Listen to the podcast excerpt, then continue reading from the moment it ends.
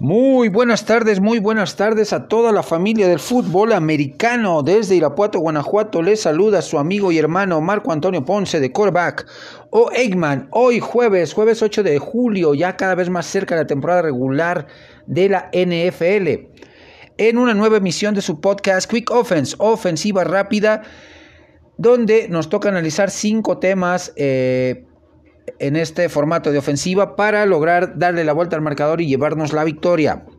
Arrancamos con las tres noticias principales eh, de esta semana y la primera de ellas, el sensible fallecimiento del ex exentrenador Terry Donahue, eh, gran, gran, gran estratega eh, del fútbol colegial de UCLA, del Pac-12, un palmarés impresionante eh, inducido al Salón de la Fama eh, del Pac-12, de UCLA, de el Rose Bowl, o sea, eh, nueve temporadas ganadoras consecutivas. no, siete temporadas ganadoras consecutivas con UCLA, de donde pues, grandes jugadores salieron al profesionalismo, nombres como Jonathan Ogden, como Troy Eggman, como Kenny Isley, eh, como Rick Neuheisel, entre muchos otros, o sea, e, el, jugadores que estuvieron durante su gestión eh, como entrenador en jefe, pues eh, grandes, grandes nombres. Con este su récord con UCLA 151 victorias, 74 derrotas, 8 empates y en el Pac-12 98 victorias, 51 derrotas, 5 empates. Pues, números bastante respetables ¿eh? para alguien como Terry Donahue que deja un legado impresionante dentro del fútbol americano colegial en UCLA como tal. La segunda, la segunda noticia. Eh, Trevor Lawrence, el novato pick número uno global del, del draft 2021, ha firmado su contrato de novato eh, con 38.6 millones de dólares, 24.1 con un eh, como bono de, firmar el contrato. Pues vamos a ver eh, qué tan arropado va a quedar Trevor Lawrence con la ofensiva de, de los de Jacksonville Jaguars, qué podemos ver de este joven que desde el colegial, desde el high school, era un tremendo talento, un, talento a seguir en Clemson, pues no decepcionó para nada. Fue un quarterback eh, de, grandes, de grandes números. Eh, solamente perdió dos partidos en sus tres años de carrera como jugador colegial. Así es que, pues, tremendo, tremenda noticia eh, que ya, ya firmó el, el el contrato de novato con, con, la opción de quinto año, o sea, lo firmó tal cual. Eh, ya está entrenando, está mostrando cosas muy, muy interesantes eh, en el sistema ofensivo de Urban Meyer. Así que eh, se vienen cosas muy, muy buenas para el egresado de Clemson, perdón.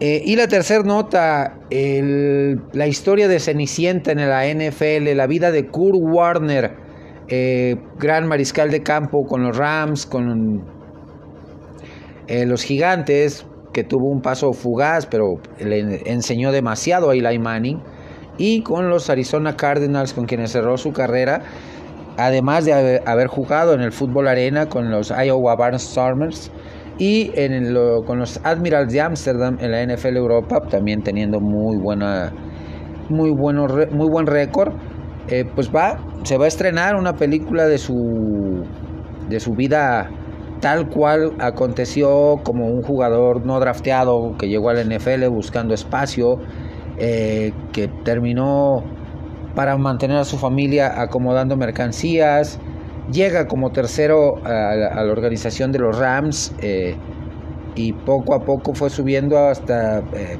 pues quedar como segundo y ante una terrible lesión en pretemporada de, de su, del mariscal de campo titular de los Rams en aquel entonces en San Luis, eh, Trent Green, pues, le tocó entrar al quite a Kurt Warner y lo hizo muy bien, llegó a los Rams a, un, a su, primera aparición en Supertazón, lo, lo ganaron, se lo ganaron a Tennessee en un dramático partido, aquella tacleada de Mike Jones eh, sobre Kevin Dyson en la yarda final, en la yarda más larga, que se tiene recuerdo, no, no llegó al final de cuentas a, romper el plano para darle la vuelta y que Titanes se coronara. Se coronaron los, eh, el equipo de los Rams y pues eh, es una, una historia de vida bastante, bastante interesante. Se va a estrenar en diciembre. Eh, la fecha tentativa es el 10 de diciembre. Pues vamos a ver, vamos a ver. todos conocemos la historia, pero vamos a... está basado en el libro autobiográfico de, eh, el mismo Kurt Warner que se llama Todas las cosas son posibles. Así que pues se viene interesante esta, esta película autobiográfica de, del buen Curtis Eugene Warner que pues para cerrar llevó al equipo de Arizona un supertazón eh, el cual eh, de manera inverosímil se lo quitaron, se lo, se lo dieron a los Pittsburgh Steelers eh, con aquella fantasma recepción o aquella recepción fantasma de San Antonio Holmes en la zona de anotación. Eh, pero, pero ahí queda el legado de Kurt Warner, ahí quedan sus números, ahí tenemos un legado impresionante, importante de Kurt Warner, ya miembro del Salón de la Fama, uno de los mejores analistas de la NFL que hay en la actualidad. Ahora sí, arrancamos nuestra ofensiva, estamos en nuestra yarda 13, tenemos 2 minutos 35 en el reloj, pausa de los 2 minutos, dos tiempos fuera. Tenemos que ser agresivos de inmediato con nuestra primera jugada y es una formación abierta, una formación escopeta. Dos receptores abiertos del lado izquierdo, tres receptores abiertos del lado derecho. Vamos rápidamente con eh, el primer down y tiene que ver con el análisis eh, de la NFC Sur y de la AFC Sur para esta siguiente temporada regular. Un análisis personalizado, como siempre lo hago, eh, pues tomando en cuenta que ahorita este, todavía no inician los campos de entrenamiento oficiales, que hay 90 jugadores o 91 jugadores en los rosters, que se tienen que dar los cortes necesarios para llegar a la cantidad eh, específica de 53 eh, jugadores, pues iniciamos rápidamente con la eh, división sur de la AFC con los Titanes de Tennessee. Titanes de Tennessee, que la temporada pasada llegaron a postemporada, su defensiva, pues, fue, que fue su peor su talón de Aquiles eh, en, la temporada regular fue muy oportunista, pero en, temporada, en postemporada no les ayudó demasiado. Con un récord de 11-5, pues eh, sin dudarlo tenía que trabajar Mark Brable y, la gente de Tennessee en mejorar el, lado defensivo. Draftearon muy bien eh, por ese lado para darle profundidad. También en agencia libre hicieron muy buenos movimientos. La ofensiva, pues eh, adquirieron a Julio Jones, proveniente de Atlanta, eh, una gran, gran adquisición, siempre y cuando se mantenga sano, es un receptor espectacular, a pesar de sus 32 años, tiene todavía mucha gasolina en el tanque.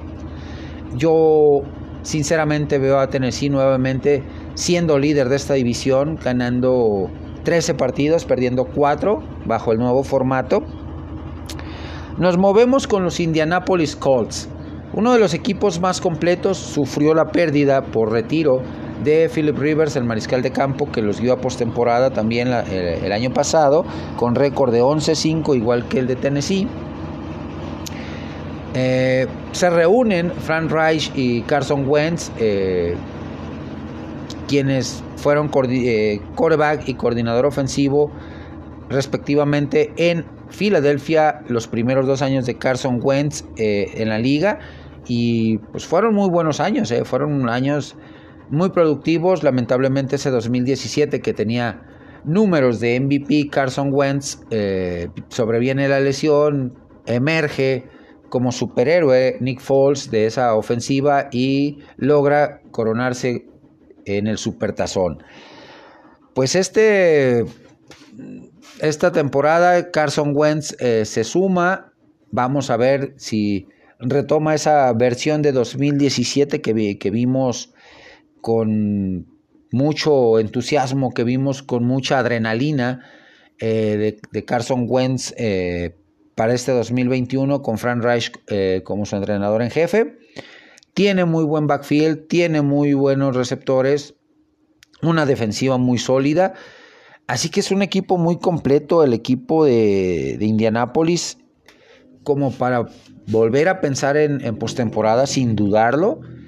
Eh, lo veo ganando un partido menos que Tennessee, pero de igual forma va a ser una carrera parejera de estos dos equipos por el boleto de líder de división y por el boleto de comodín. Vienen los Houston Texans, un equipo que está en reconstrucción, que la temporada pasada eh, ganó 4, perdió 12, que no pintan muy bien las cosas para este 2021, sin dudarlo. Eh, va a ser el equipo con menos, menos victorias en toda, la, en toda la NFL. 2021, el draft, pues eh, con la novela de, de, Sean Watson, que mal influenciado por sus eh, representantes, se quiere salir después de haber firmado un contrato mega lucrativo eh, de más de 140 millones de dólares. Quiere salir de, Houston, perjudicar a Cal McNair, el dueño, y a Eatersby como tal.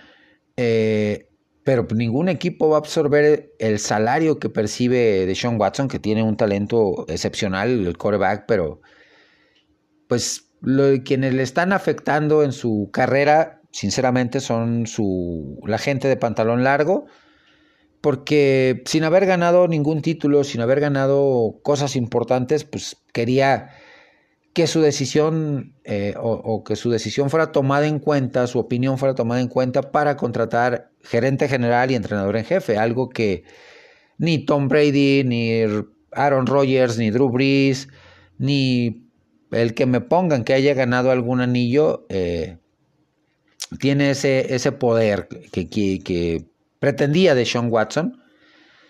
Eh, llegan jugadores de poco renombre a Houston, con Nick Caserio al mando como gerente general, buscando replicar el éxito que tuvo Caserio con los eh, New England Patriots en este, en este mismo rol de gerente general que con jugadores de pocos reflectores, pero con un hambre de, hacer las cosas bien, logró tener eh, el éxito que tuvo. Quiere replicar esa fórmula en Houston. Traen a Tyro Taylor, que es un coreback eh, de buenas hechuras, eh, que es un coreback ya veterano, pero que puede servir como muy buena transición para Davis Miles, el egresado de Stanford, que fue drafteado en la tercera ronda. Se fueron eh, piezas importantes tanto a la ofensiva como a la defensiva, pero los movimientos realizados por Nick Casario y David Cooley en, en comparsa, en compañía, eh, como dupla de gerente general y entrenador en jefe, creo que les va a dar muchos buenos resultados al equipo de los Tejanos de Houston. Pero no en el presente inmediato, sino a futuro, mm, dos, tres años más, vamos a ver a, a Houston teniendo mejores resultados. Esta temporada yo los veo ganando únicamente tres partidos como máximo. Y nos vamos por último con los Jacksonville Jaguars. Como ya les mencioné en las tres primeras notas, en las tres de, entrada, que eh, Trevor Lawrence acaba de firmar su contrato de novato, bastante lucrativo, con la opción de quinto año, que está trabajando intensamente para aprender del sistema y la filosofía de Urban Meyer que durante el draft pues cubrieron necesidades el equipo de Jacksonville, que cubrió necesidades tanto al lado ofensivo como al lado defensivo y pues eh, lo veo arribita de Houston en esta división ganando cinco partidos, máximo seis eh, en la presente temporada. Nos movemos a la NFC Sur con el equipo de los eh, Tampa Bay Buccaneers, que retuvo a la mayoría de sus 22 titulares que ganaron el Supertazón la temporada pasada, que eh, a Chris Godwin, el receptor abierto con 26 años de edad, lo etiquetaron franquicia, que van a buscar un contrato a largo plazo antes de la fecha límite, que es el 17 de julio, o llevársela calmada, llevársela tranquilamente esta temporada con la etiqueta de franquicia para el siguiente año con el nuevo tope salarial, con el, nuevo acuerdo laboral, de este, de este nuevo acuerdo laboral, pues ya tengan opción a poder firmar a Chris Godwin a largo plazo. Los veo como contendientes eh, número uno a llegar al, al supertazón nuevamente. Ve Tom Brady, pues demostrando que a sus 43, casi 44 años, está en una excelente forma física, que puede jugar fácilmente y con las manos, con la mano en la cintura hasta los 50. Él dijo y lo ha reiterado que 45 años es su edad límite. Pues va a seguir imponiendo récords, rompiendo récords. los veo muy fuertes, una defensiva muy, muy sólida, la de Tampa Bay. Eh, un draft de calificación 8.5 porque eh, no me cuadró mucho John Tryon, el, pass rusher que draftearon en primera ronda, creo que debieron haber buscado eh, linebackers eh, o defensiva secundaria o bien un receptor abierto, pero la decisión la tomaron, fueron por Tryon, que es un pass rusher de buenas, de buenas cualidades, pero con cierta eh, inmadurez emocional. A ver si logra hacerlo entrar en, el redil el buen entrenador en jefe Bruce Arians. Nos movemos con eh, New Orleans Saints, que va a ser el segundo lugar de esta división. Va a ganar máximo 12 partidos eh, bajo el nuevo formato. La, la incógnita más grande para este equipo es la posición de mariscal de campo. Desde el retiro de Drew Brees, eh, Sean Payton ha manejado la, cuestión de que va a jugar con corebacks por comité. Echando un poquito la historia para atrás, pues corebacks por comité, únicamente ha habido un equipo que se atrevió a hacerlo y es en la ya lejana década de los 70, los Vaqueros de Dallas de Tom Landry, con Craig Morton y Roger Staubach, que pues, los intercaló, los iba intercalando partido a partido y esto no le gustó, le picó el orgullo a, a Craig Morton. Terminó yéndose a Denver y la historia la conocemos. Se enfrentan en el Supertazón Craig Morton contra Roger Staubach, Denver Broncos contra Vaqueros de Dallas y lo ganan los Dallas Cowboys. Eh, la era post eh, Drew Brees va a ser pesada para el equipo de, de Nueva Orleans hasta que no se asiente un buen mariscal, un mariscal de campo de tiempo completo.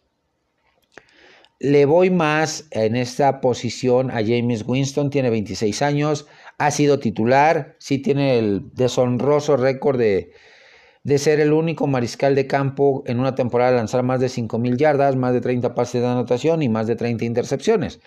Pero lo poco que jugó la temporada pasada, ya estando bajo el sistema de Sean Payton, hizo bien las cosas, me gustó. Eh, lo veo como un producto más terminado para la posición de mariscal de campo que Tyson Hill, que es un jugador espectacular que te, te puede jugar 5, 6, 7 posiciones eh, a la ofensiva y a la defensiva. Si lo meten también va a rendir. Pero no es un jugador, un producto terminado como mariscal de campo. Nominalmente lo es porque fue mariscal de campo en sus años colegiales en Brigham Young pero no para la NFL y menos ya con 33 años de edad. O sea, ya el tiempo se le vino encima, lamentablemente. Eh, veo, eh, como les digo, ganando uno o dos partidos menos eh, que Tampa Bay a los New Orleans Saints. Nos vamos con los Carolina Panthers. segundo año de gestión de Matt Rule como entrenador en jefe, con un Sam Darnold que trae hambre de, de revancha eh, y que Matt Rule puede desarrollarlo de muy buena manera. Eh, hicieron las cosas inteligentemente las Panteras de Carolina en la, eh, En el draft, pues tenían solamente cinco picks y se van con 12 selecciones, pues duplicaron lo que tenían disponible para darle profundidad a las posiciones que tenían que darle a la defensiva, a el, backfield, encontrarle un complemento a Christian McCaffrey, que tenemos que ver cómo regresa, tenemos que eh, ser muy sensatos, viene de una lesión muy fuerte, está joven, pero eh, vamos a ver qué tan eh, firme, qué tan fuerte regresa, tienes un muy buen cuadro de receptores, Robbie Anderson, que fue compañero de Sam Darnold en, los New York Jets, sus primeras dos temporadas, que fue donde tuvo destellos de grandeza Darnold con el equipo neoyorquino, y se conocen muy bien tienes a DJ Moore, tienes a eh, los otros receptores, los alas cerrados, una línea ofensiva eh, interesante que está madurando. Matt Rule sabe eh, crear una sinergia muy importante en sus proyectos, generando los equipos desde los cimientos, que es la defensiva, hacia adelante, hacia arriba, que es la ofensiva, dándole el balance adecuado a cada posición en cuanto a sus titulares, en cuanto a la competencia por los puestos de segundo y tercer equipo. Así que se ve, interesante este proyecto. Veo al equipo de los Carolina Panthers ganando seis, máximo siete partidos en la temporada. Y por último, los Atlanta Falcons, que como ya sabemos todos, eh, obviamente se fue Julio Jones por cuestiones de negocio. Eh, draftearon a Cal Pitts como pick número 4 global. Eh, el mejor ala cerrado de la, clase del draft 2021. Tienes buenos receptores, tienes un backfield eh, interesante, nueva filosofía con Fontenot y con Arthur Smith como entrenador en jefe por parte de Atlanta. Creo que durante la agencia libre y el draft, pues hicieron movimientos muy sensatos para eh, traerle complementos a Matt Ryan a la ofensiva, no draftearon un mariscal de campo como tal, consiguieron como agente libre no drafteado a Felipe Franks, eh, que es un muy buen talento eh, proveniente del colegial, que lo van a poder desarrollar de muy buena manera. Y defensivamente sí hay cosas que mejorar para el equipo volátil, para el equipo de los halcones negros, pero eh, lo veo ganando máximo cinco partidos, está en un proceso de reconstrucción a mediano plazo. Pues hemos avanzado, mis amigos, eh, con esta jugada, con este primer pase, hasta la yarda 42 del rival, eh, un pase bomba a la banda. Jugamos la, se viene la pausa de los dos minutos, reorganizar nuestra ofensiva. Vamos rápidamente con el segundo down. Y es un el resumen de la semana 3 de la ELF, de la European League of Football, así como en la semana número 4 está avanzando esta liga, ya estamos en la tercera semana, ya se fue la tercera semana, estamos a puertas eh, de iniciar la cuarta semana con duelos bastante interesantes. En semana 3 hubo solamente tres partidos. Eh, ah, no, jugaron los ocho equipos, perdón. Eh, Leipzig King contra los Centuriones de Colonia, un partido de volteretas, un partido de, de, eh, donde las defensivas pues prácticamente pasaron de noche, donde las ofensivas tuvieron, eh, jugaron a un muy buen nivel, los pateadores de goles de campo dejaron mucho que desear. Eh, cerraron con un marcador de 48 puntos a 47 a favor de los Centuriones de Colonia. El otro partido, el Berlín Thunder contra el Stuttgart Surge, pues, infinitamente superior el equipo de Berlín, eh, con una ofensiva muy balanceada, un muy buen ataque terrestre, una, un ataque aéreo con balance por parte de Berlín. El equipo de Stuttgart, pues con los problemas internos que les, le generó el corte de su mariscal de campo titular, el cambio de mariscal de campo, pues no le sentó muy bien al equipo. Eh, su defensiva también se vio muy frágil, sinceramente. Eh, y pues, por algo el marcador de 40 puntos a 19. En el tercer partido pierde el invicto los Warlock Panthers a manos del Frankfurt Galaxy que venía de semana de descanso por 22 puntos a 13. Se vio inoperante la, ofensiva de, las Panteras de Warlock, de. Eh, el quarterback entregó tres balones, uno fue regresado a pick six. La defensiva no se vio al nivel que lo vimos las primeras dos semanas, la, defensiva del equipo polaco. Por su parte, Frankfurt, pues aprovechando los errores, los, intercambios de balón, su ofensiva eh, balanceada, su defensiva muy sólida, muy agresiva. Me gustó mucho. Eh, y el último partido de la semana 3 viene, eh, fue el que enfrentó a los Sea Devils de Hamburgo contra los Barcelona Dragons, que otra vez la línea ofensiva de Barcelona dando muchos dolores de cabeza a su mariscal de campo, provocando eh, intercambios de balón, provocando capturas, mucha pérdida de yardaje, el ataque terrestre quiso intentar ah, la remontada, nuevamente se vio el equipo de Barcelona tocado y afectado por decisiones arbitrales. Y eh, pues termina perdiendo 32 puntos a 14. Para la semana 4, para la semana 4 se enfrenta eh, los Centuriones de Colonia contra la Galaxia de Frankfurt, el Sea Devil de los Sea Devils, perdón, de Hamburgo contra el Thunder de Berlín y el Stuttgart Surge contra el Leipzig King.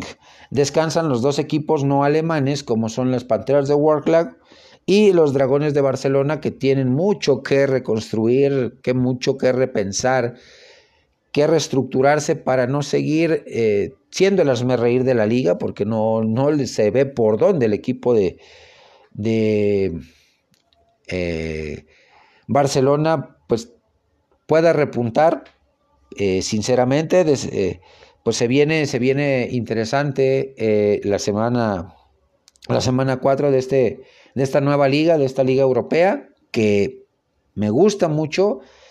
Hay mucho que mejorar, sí, pero es una, un preámbulo, un bálsamo para toda la afición del fútbol americano que estaba ansiosa, que estábamos ansiosos de volver a ver eh, fútbol americano de campo previo a la NFL. Pues hemos avanzado, mis amigos. Este segundo down tenemos formación pistol, una doble reversible que nos pone en la yarda número de la yarda 42 a la yarda 27 del rival. Un muy buen avance, un excelente avance en esta formación pistol. Sigamos avanzando, cada vez estamos más cerca de llegar a la zona de anotación. Juguémonos el tercer down rápidamente, otra vez formación eh, pistol con eh, eh, dos receptores abiertos al lado izquierdo, receptor y ala cerrado del lado derecho, corredor al lado del mariscal de campo y el tercer down tiene que ver con el calendario que se ha presentado por parte de la ONEFA de la Liga Mayor, los 14 grandes pues van a ser dos conferencias, la conferencia verde y la conferencia roja. Habemos temporada. Para el fútbol americano colegial de México es algo espectacular volver a tener eh, competición después de el complicado 2020 que vivimos. Eh, la temporada como, como tal inicia el kickoff el el 22 de octubre y termina la temporada regular dándole paso a, la postemporada el 4 de diciembre. Pues siete equipos divididos en dos conferencias cada, cada conferencia, son, 14, son los 14 equipos que comprenden esta eh, temporada de la ONEFA.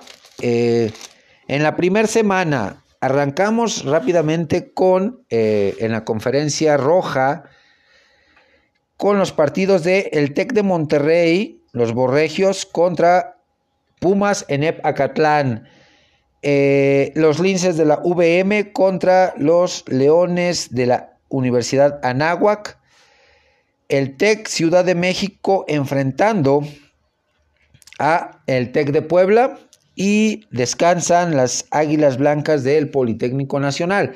Por su parte, en la conferencia verde, los auténticos Tigres de la Autónoma de Nuevo León van contra los aztecas de la UDLAP. El Tec Toluca enfrenta a los Potros Salvajes de la Universidad Autónoma de México, de la UAM. Y el Tec Guadalajara enfrenta a los eh, originales Pumas CU. Descansando el otro equipo del Politécnico, los Burros Blancos, en esta primera semana.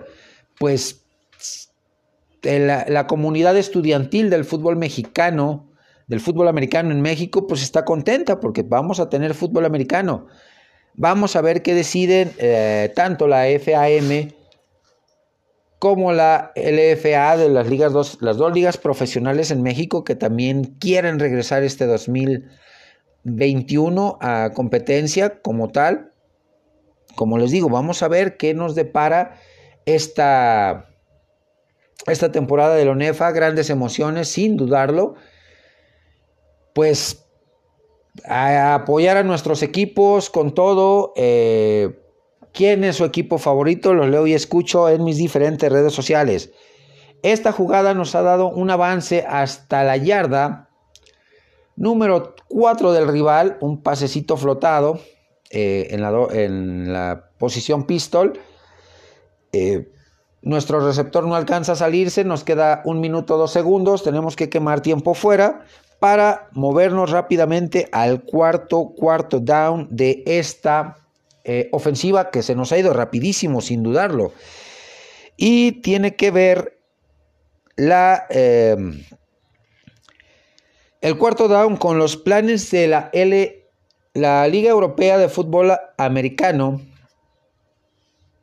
en las próximas temporadas, que es un esto después de una entrevista que mis amigos de Ensoners me compartieron por eh, sus redes sociales, por Twitter. Me puse a, checar eh, la entrevista que tuvieron con Walter Saboneda, comisionado de la IAAFL, la International Association American Football League, eh, League que es una eh, pues organización sin fines de lucro que se dedica a promover el fútbol americano de forma global, eh, dando a conocer este maravilloso deporte, esta maravillosa disciplina formativa en países tan distintos como los del continente africano, los países asiáticos, en Centro, Sudamérica, eh, el Caribe, mismo Europa. Y en un apartado de esta entrevista, eh, pues eh, Walter Saboneda menciona que la liga profesional de la, ELF, e la European League of Football, que ahorita son ocho equipos, como todos ya sabemos, seis en, eh, Alemania, dos externos, que son las Panteras de Warlock y los Barcelona Dragons, pues van a jugar las primeras dos o tres temporadas con, esta, con este formato, pero a futuro, ya que se afiance bien esta liga, que vaya agarrando más, eh, más adeptos dentro del fútbol europeo, de la comunidad europea, pues el plan es eh, que la liga crezca a 20 equipos, un tope de 20 equipos dentro de los primeros cinco años franquicias dentro de países como Francia, como Italia, como Suiza, como Inglaterra, más equipos en, España, Dinamarca, eh, Escocia, retomando las franquicias que en algún momento tuvo la eh, NFL Europa, como son los Claymores, como son los, eh, Monarcas de Londres, los Warriors de Londres, equipos italianos, los Admirals de Ámsterdam, por mencionar algunos equipos que a título personal sí me gustaría que esta liga se afianzara y creciera para ver el eh, una nueva alternativa de fútbol americano profesional. De igual forma, haciendo un paréntesis dentro de este tema, pues vamos a tener en 2022, la, en, este 2021, la Liga Canadiense, como ya lo mencioné, vamos a tener ONEFA, vamos a tener en 2022 el regreso de la USFL. Está la, The Spring League, la liga de la liga de, primavera. Y para 2023 oficialmente regresará la, la XFL. Así que pues muchas opciones vamos a tener para ver fútbol americano. Y esto de, dentro del paréntesis, el, el, tema de la XFL se había mencionado mucho el 2022 como tal, pero no se llegó a un acuerdo para homologar eh, las ligas con la Liga Canadiense de Fútbol Americano y Dwayne La Roca Johnson y sus otros inversores están eh, buscando la manera de darle más fuerza al proyecto de la XFL con el formato que está vigente, que eh, nos ha presentado en sus dos uh, oportunidades anteriores, como lo es la, eh, los ocho, las ocho franquicias que ya conocimos, eh, los estadios, tal cual, eh, pero darle un mayor auge y una mayor promoción a la liga y por eso han pospuesto hasta 2023 la reaparición de la, de la XFL como liga primaveral dentro de los Estados Unidos. Y regresando al tema de la Liga Europea, pues como les menciono, es un buen proyecto, es un proyecto que no está soportado tanto por la NFL, sí tiene visorías como tal, pero eh, son inversiones eh, de, empresas europeas, de, gente que tienen la visión de, masificar más este deporte, esta, esta disciplina formativa como tal, y lograr, lograr eh, que tenga un buen arraigo como lo tiene el fútbol americano aquí en México, como lo tiene el fútbol americano colegial en Estados Unidos, como lo tiene la liga canadiense, la liga semiprofesional de Japón, las ligas semiprofesionales o de flag football que hay en Sudamérica. Así que pues se viene, se viene bien el proyecto de, crecimiento de la, de la Liga Europea vamos a seguir viendo eh, y, comentando de, los, de esta primera temporada y al final de la misma vamos a hacer un balance sobre eh, eh, lo que estuvo bien, lo que estuvo mal, lo que se tiene que mejorar para que siga creciendo este proyecto como tal. Pues hemos, estamos en la, en la yarda 3, fue una formación una formación de poder, una formación con doble ala cerrado del lado derecho, doble receptor del lado izquierdo, perdón, un solo receptor, fullback y, corredor eh, liviano detrás del mariscal de campo, el mariscal de campo bajo centro. Hemos logrado anotar, estábamos en la yarda 3 del rival, hicimos pausa con nuestro tiempo fuera y logramos darle la vuelta, íbamos perdiendo por 5 puntos. Vámonos rápidamente con el tema del el punto extra. Y el punto extra es, eh, para cerrar esta ofensiva, una, una visión sobre el equipo de la Estrella Solitaria, sobre los Dallas Cowboys. Eh, están, sí, sobre la, en la división más intermitente de la, de la liga, no llamándole mediocre, porque pues, es bueno que haya una rotación en cuanto a quién es el mandón en, una división, porque termina por aburrir que en la norte eh, por mucho tiempo ha sido Green Bay, en la sur, pues ahorita el nuevo mandón va a ser Tampa Bay, hasta que se retire este, Tom Brady. En la oeste, pues ha sido el mandón en los últimos cinco años Seattle, cinco o seis años, tuvo destello San Francisco. Y en la este, que es donde se ubica el equipo de la Estrella Solitaria, pues ha habido intermitencias, a veces la gana Vaqueros, a veces la gana Filadelfia, a veces la gana el Washington Football Team, a veces los Gigantes. Esta temporada 2021 pues, va a estar plagada de regresos para los Dallas Cowboys. Eh, Ezekiel Elliott va a regresar en mejor forma. Dak Prescott regresa de la lesión con un megacontrato regresa eh, los tres Pro Bowlers en la línea ofensiva, que para mí siempre lo he dicho, eh, el éxito de cualquier mariscal de campo, corredor o sistema ofensivo se basa en la salud y una excelente línea ofensiva.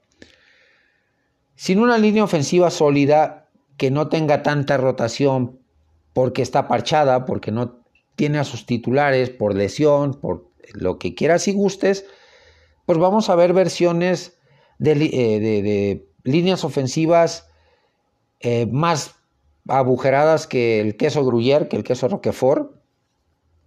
Y ningún mariscal de campo, por más bueno que sea, ni Kirk Cousins, ni Tom Brady, ni Russell Wilson, ni... Bueno, Russell Wilson es, escaso aparte en, esta lista, pero ningún mariscal de campo eh, ha logrado llegar a, esos niveles si no tienes una buena línea ofensiva. Eso es un soberano hecho. Ningún corredor ha logrado llegar a las 1500 o superar las 2000 yardas si no tiene una buena línea ofensiva. Eh, el regreso de Zach Martin, de Lyle Collins y de Taron Smith a la línea ofensiva, complementada con eh, Tyler Viadas, el centro, que en su primera temporada eh, el año pasado, pues mostró destellos de grandeza, por eso fue drafteado tan alto en, el draft 2020. Y eh, pues eh, le hace falta a Tyler Viadas como tal una sincronía con sus receptores y con sus demás compañeros de línea ofensiva, tanto los dos guardias del lado izquierdo derecho y los eh, tackles de igual forma. Profundidad en la línea ofensiva va a tener el equipo de la Estrella Solitaria. Eh, vamos a ver qué tan qué tanto aprendió Isaac Alarcón, el jugador de los Borregios Salvajes Tec de Monterrey, para quedarse en el roster definitivo de 53 hombres con el equipo de la Estrella Solitaria. Tiene profundidad en, esa parte de la ofensiva. Además de que por la defensiva, eh, la contratación más importante siempre se ha mencionado, no solo por su servidor, sino por expertos, es la llegada de Dan Quinn, las contrataciones que se hicieron en la agencia libre, eh, el draft que, se tuvo, que prácticamente todos los picks que tuvo los Dallas Cowboys fueron del lado defensivo. Eh, que se espera mucho de Micah Parsons, se espera mucho de Jabril Cox, los dos eh, novatos drafteados en primera y segunda ronda respectivamente, no, primera y tercera ronda respectivamente. Eh, se espera el regreso a un buen nivel de... de... Mm, ah, se me fue. Ahorita recuerdo el nombre. Eh, la temporada revancha para ganarse un buen contrato de Leighton Bandresh, de Jalen Smith, perdón, perdón. Era Jalen Smith quien tuvo una temporada 2020 para el olvido, a pesar de haber eh, superado las 90 tacleadas, pues no, no, no tuvo el impacto que tuvo en, sus en, su, segunda temporada porque llegó lesionado del colegial. Eh, y la defensiva secundaria pues mantiene la base y llegaron jugadores interesantes también que pueden aportar demasiado. Así que, pues espera un buen repunte, un buen repunte del equipo de la Estrella Solitaria, con Mike McCarthy como entrenador en jefe, con eh, Dan Quinn, que es diametralmente opuesto a lo que vimos la temporada pasada con el señor este Mike Nolan, que para mí sería el innombrable en la franquicia de los Dallas Cowboys por lo mediocre que jugó, por lo poroso, por lo de papel que era la defensiva de la estrella solitaria. Pero sabemos que Dan Quinn es un genio, una mente brillante del lado defensivo, que sus defensivas siempre han sido top 5 o top 10 y esta vez no va a ser la excepción, va a tener eh, talento suficiente en las tres líneas, línea frontal, línea intermedia o línea de apoyadores y defensiva secundaria. Yo veo, ah, sinceramente y sin apasionamientos, al equipo de azul y plata superando las 10 victorias, llegando a postemporada o peleando por ese boleto, ese único boleto que va a tener la división este de la Nacional con el Washington Football Team eh, para llegar a la postemporada. Pues hemos cerrado, mis amigos, esta ofensiva, hemos ganado el partido, gracias a todos, fue una ofensiva eh, con mucha adrenalina, con mucha emoción, pero se logró el objetivo. Les envío cordiales saludos a toda la banda, a mi amigo Salvador Kobe de la Ciudad de México, a Héctor Manuel Salinas de Los Cabos, Oscar Méndez de Durango, eh, Mario Lorenzo de Islas Canarias, hasta la Madre Patria España también, David Armero de España también, Rodrigo Camacho de Guadalajara, Alfredo Ruiz Barrueta de la Ciudad de México, y a toda, toda la familia del fútbol americano. Búsquenme eh, este y otros capítulos en las diferentes plataformas de distribución de podcasts, Spotify, Apple Podcasts, Google Podcasts, Breaker, Anchor, em, eh, iVox, por mencionar algunas. Espero sus comentarios, sus puntos de vista sobre cada uno de los temas aquí tratados. Nos vemos hasta la próxima.